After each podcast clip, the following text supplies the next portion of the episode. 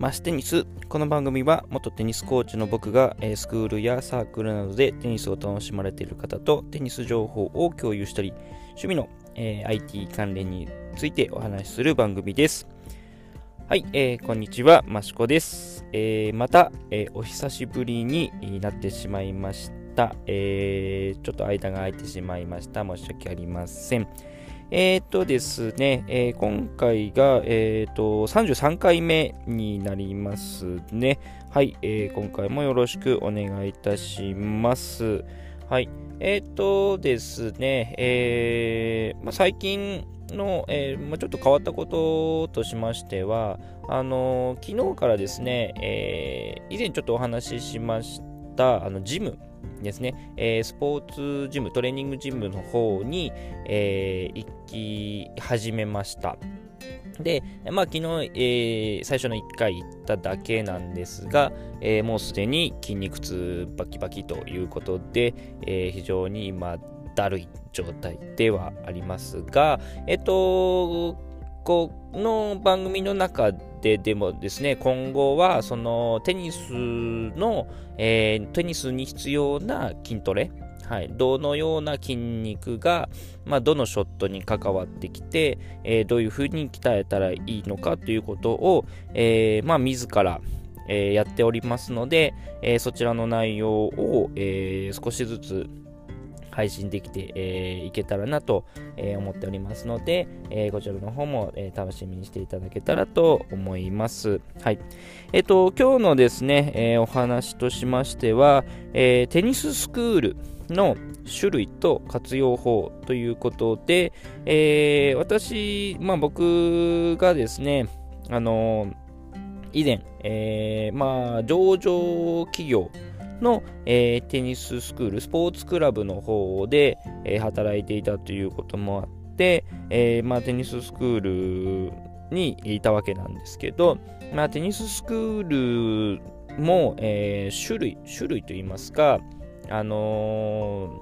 なんていうんですかね、レベルに応じて、えー、どのような、えー、テニススクールに、えー、所属した方がいいのかというところが、えありますので、ちょっとそちらの方を、え説明させていただきたいと思います。えっとですね、まあ、大きく分けて、スクールに関しては2つ、えあると思います。あのどういうものかと言いますと、えー、一つは初心者向け、えー、テニスを始めたばかりの方が、えー、多くて、えー、まあ、なんていうんですかね、あのすごく、えまあ、入りやすい雰囲気ですね。あの、入っていきやすい雰囲気が、えとてもあって、え、1クラス、まあ、クラス単位で、え、大体分かれるんですが、クラス、1クラスに対しての人数が多い。なので、えー、最初始めるにあたってはすごく、えー、ていうんですかね、仲間もできやすいですし、まあ、そのような形で、えー、始めたばかりの方が多い、えー、状態ですので、えー、皆さん、うん、まあ、ワイワイやりながら楽しく、えー、テニスをすることができる。っていう、えー、分類のスクールと、あとは、えー、少し競技志向向け、えー、向きの、あの、スクールがあります。こちらは特色としては、え、1クラスあたりの人数が、え、少ない。えー、とやはりま試合をする、えー、試合をすることの方が多いですので、えー、その試合、1人当たりの試合をしている時間をしっかりと取れるように、まあ、多くても、え8人とか6人とか8人とか一部ですね、えー、いうぐらいでやってるところが多いのかなと思います。はい。えーまあ、そのような2つ、えー、スクールとしては2つあります。し、えーまあ、その他の、えー、ところで言うと、えーまあ、サークルやチーム、えー、っていうところが、まあ、今後は出てくるのかなと思いますので、まあ、そういうところは各自指導者がいない状態で、えー、自分たちで練習をして、まあえー、そのチームので、えー、目標としては、えー、試合に出て、で、チームで勝っていくというような、え、目的を持って、え、各、え、それぞれ、え、まあ、指導者とかそういう方がいない状態で、え、自立して運営しているところっていうところがあるのかなと思います。はい。で、その、まあ、えスクール2つに、え最終的にはサークル、えチームっていうところの、え3つがあると思うんですが、えどれがいいかっていうような、ええ分け方ではなく、えそれぞれあのー、渡り歩くといいますか、えー、経験していくのがいいと思います。段階に応じて。はい。なので、先ほど少し、まあ、あのー、お話ししたように、えー、最初、本当にテニスを始める、これから始めるとか、始めたばかりだっていうような状態であれば、あの、そのような、えー、初心者向けって言ったらあれですけど、まあ、大規模な、えー、大手がやっているような、えー、スクールですね。特にそのフィットネスジムとかプールとかと、えー、一緒にやっているところっていうところは、え、規模が大きいし、え、そういう形でどっちかっていうと、あのー初学者向けの場所なのかなと思うし、えー、まあ、そういうところは健康志向向きでもありますのであのあんまり競技志向がなく、えー、みんなでワイワイやっていきましょうよというような感じになりますので初めはそういうところで、えー、始めた方がいいと思います。やはりいきなり競技志向のところやいきなりチームに入ってしまうとあの基礎をしえー、学ぶことができないですので、あのそういう、えー、大規模な、えー、スクール等で、えしっかりと基礎を学ぶ。っていうことと、えその段階でもう一つ大事なのが仲間を作るということですね。はいえー、結構ですね、テニスはあの一人で、まあ、もちろんできるものではないですし、えー、仲間がどういう仲間がいるのかということが非常に大切な、えー、ところになってきますので、えその段階で、えしっかりとテニス仲間っていうのを、え作れる。と、え今後の、え人生において、えテニスが、え非常に、あの楽しくなってくる。っていうように思いますので、あのまず最初のステップとしては、その、えー、大規模な、えー、テニススクール、スポーツクラブ等と、えー、一緒になってやっているとこ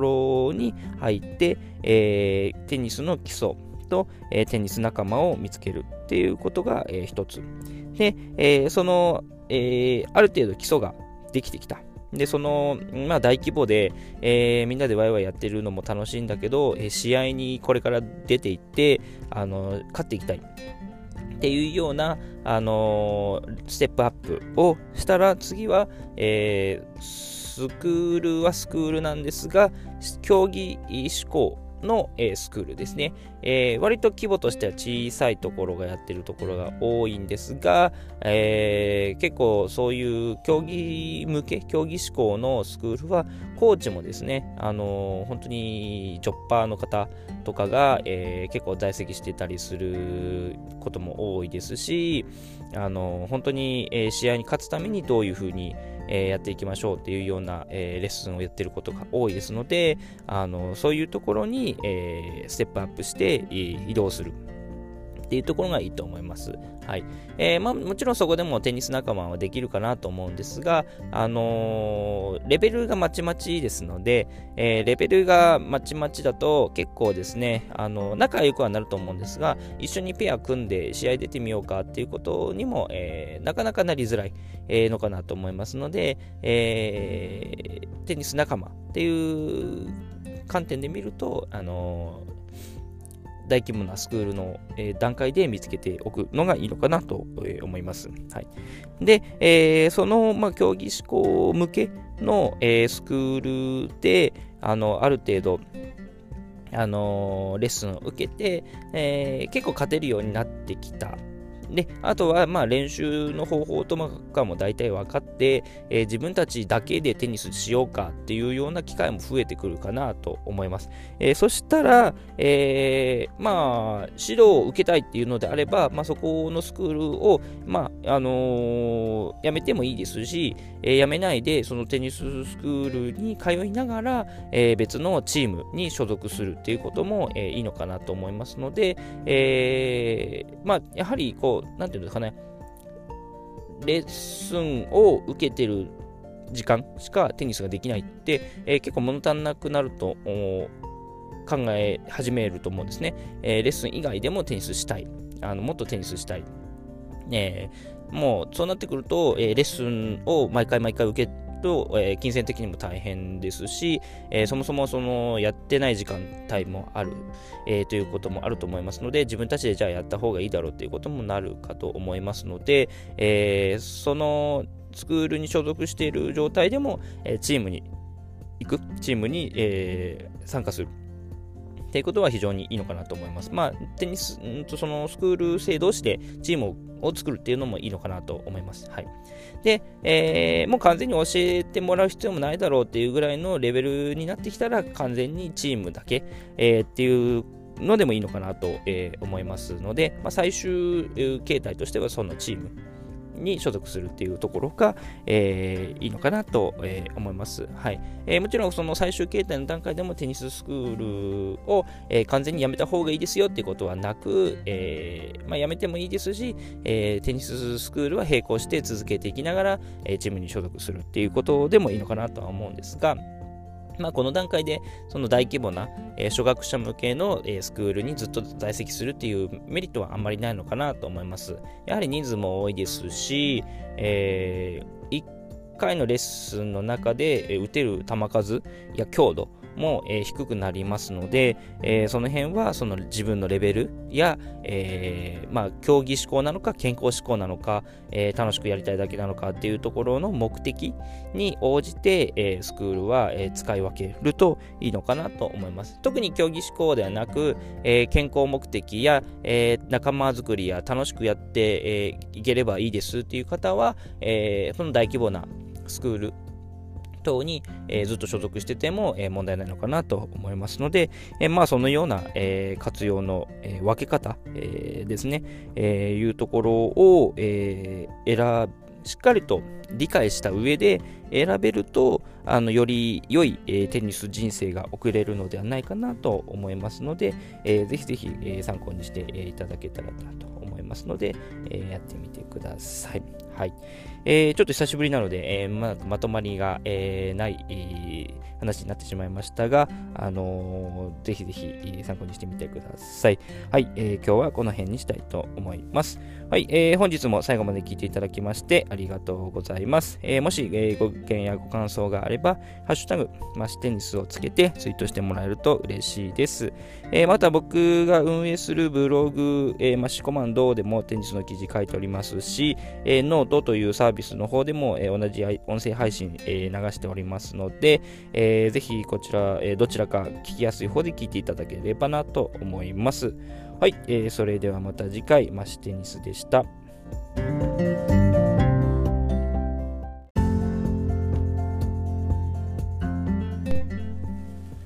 マシテニスこの番組は元テニスコーチの僕がスクールやサークルなどでテニスを楽しまれている方とテニス情報を共有したり趣味の IT 関連についてお話しする番組です。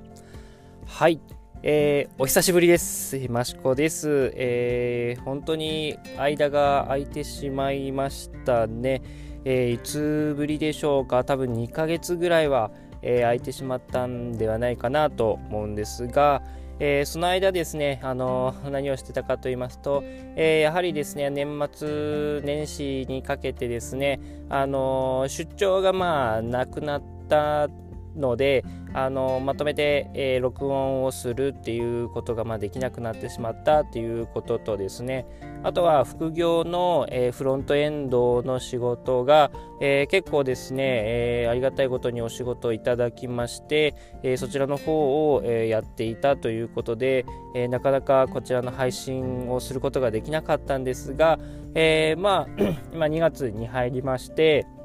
えー、だいぶですね、まあ、通常運行に、えー、なってきたのかなということで、えー、引き続きですね、こちらのポッドキャストですね、あのえどんどん更新をしていけたらなと思っております。はい。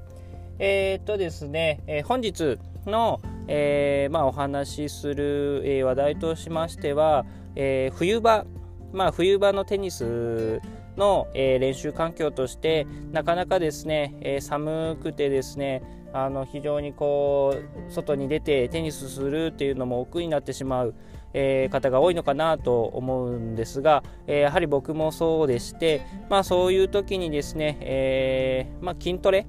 えー、とかですねトレーニングするのは、え、非常にいいですよというようなちょっとお話を、え、したいかなと思っております。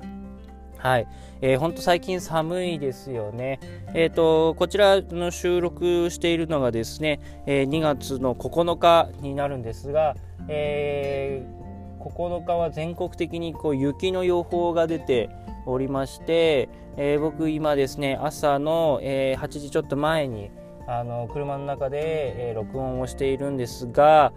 かなり寒いですね。しかも雪がちょっとちらついてきましたね。はい、えー、こんな寒いとやはりなかなかこう外に出てテニスやろうっていうねモチベーションがちょっと下がってしまうのかなと、えー、思いますよね。で、えー、そんな時どうするかというと,、えーと、最近ですねあのど田舎の、えー、僕栃木に住んでるんですが、えー、僕の地元地元といっても車で、えー、30分40分走ったところなんですが、え、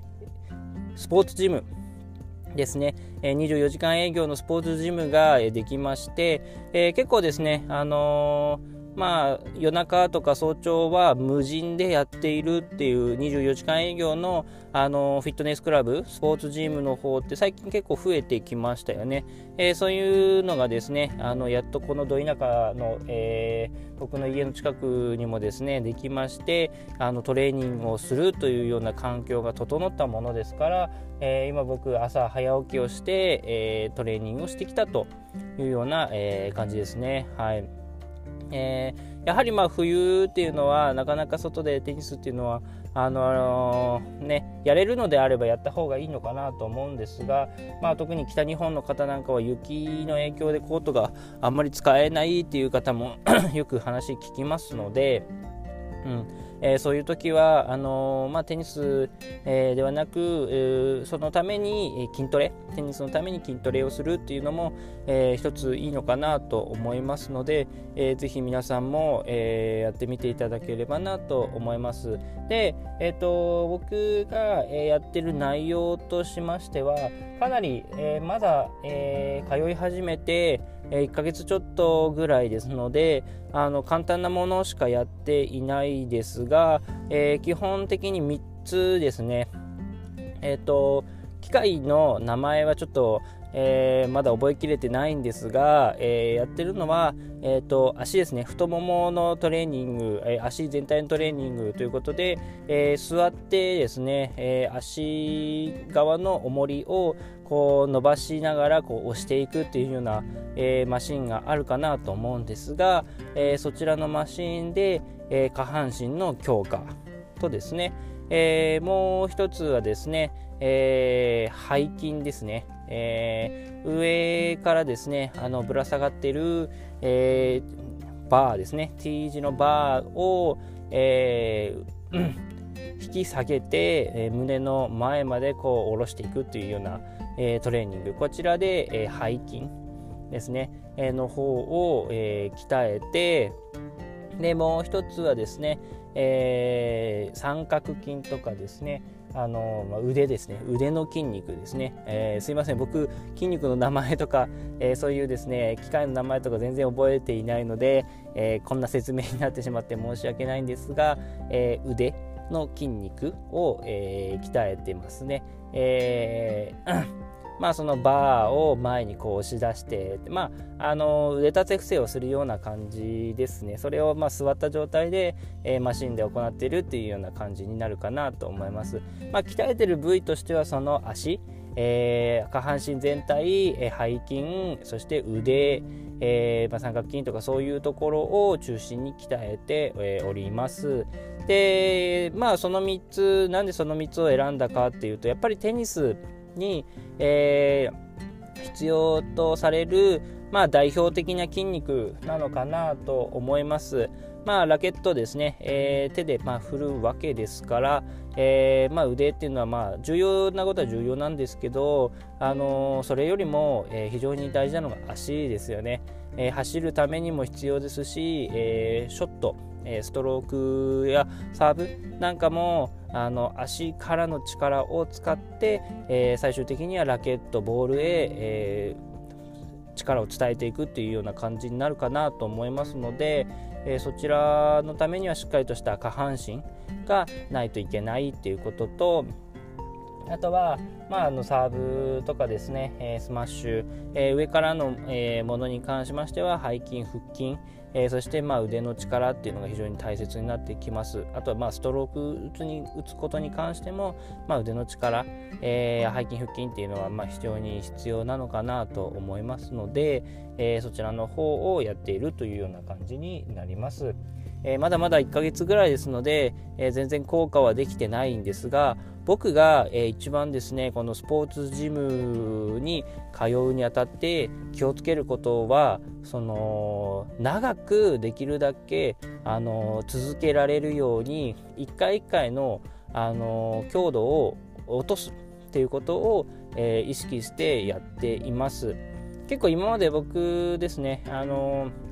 まあ、家でできるえー、自分で、まあ、自重のトレーニングであったりとか、えー、そういうことを何度もチャレンジしたんですけど結局続かなかったんですね。でなんで続かなかったかなって考えるとやはりですねその一回一回をすごくがっつりやってしまって、えー、非常にまあ筋肉痛にもなりますしその1回にこんだけやらなきゃいけないっていうこのえー、気持ち的にですね負担になってしまって、えー、結局1ヶ月もぐらいやって、えー、もうやめてしまうっていうことが、え結構あったのであのせっかくスポーツジムができて通えるっていう環境にもなりましたし、えまあ、お金も払ってるわけですからまあ、そうならないようにするために、えー、1回1回のあの強度はかなり落としてます。で回数で言うと、え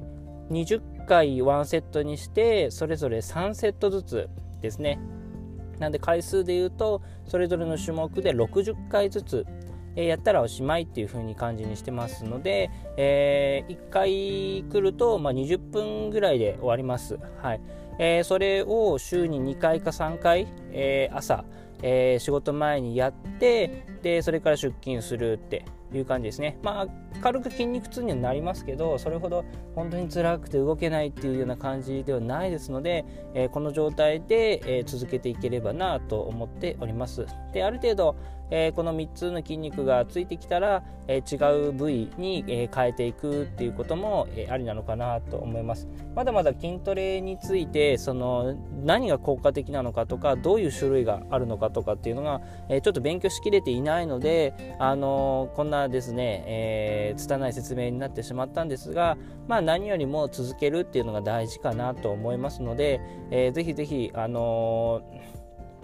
そういうような気持ちの持ち方でですね、あのもしトレーニングされる方は、えー、やって長くできるだけ長くね続けていただけると、あのやはり効果が現れるのには続けていかないといけないですし、あのまあ早くても2ヶ月はかかるっていうふうに言われてるようなえー、ところですので、えー、ぜひその辺ですね続けるっていうのが一番大切なことなのかなと思いますので、えー、ぜひやってみてください。でまあ、えー、最後にお金を払ってるっていうのも一つモチベーションとして、えー、結構あるのかなと思いますのでもしまあ自宅でのトレーニングが続かないっていう方はあのもしまああの通えるところにスポーツジム等があればですねあのいっそのこと入会してしまった方がいいのかなと思います。結構それで、えー、やらなきゃってお金払ってるしやらなきゃっていう風な気持ちで続くって、えー、それで続くのであればそれはそれでいいのかなとは思いますので、あのー、うまくお金も使ってですね、えー、やってもらえると、えいいのかなと思いますので是非やってみてください。はいえー、久しぶりの配信になりましたので、えー、こんなところに、え、したいと思います。はい、えーこれこちらも このポッドキャストもですねやっぱり続けるっていうのが大事かなと思いますので、え今後もですね細々と続けていきたいと思いますので、えー、ぜひ、えこちらのね、え配信を聞いていただけるとありがたいです。はい、えー、本日も最後まで聞いていただきましてありがとうございます。もしご意見やご感想があれば、ハッシュタグ、マシテニスをつけてツイートしてもらえると嬉しいです。えー、また僕が運営するブログ、えー、マシコマンドという、えー、ブログで、えー、テニス記事も書いておりますし、あとはノートというですね、サービスの方でも同じ内容の方を聞けるようにしておりますので、えー、ぜひ、えー、お好きな方で聞いていただければ、えー、幸いです。はい、えー、それではまた次回、マシテニスでした。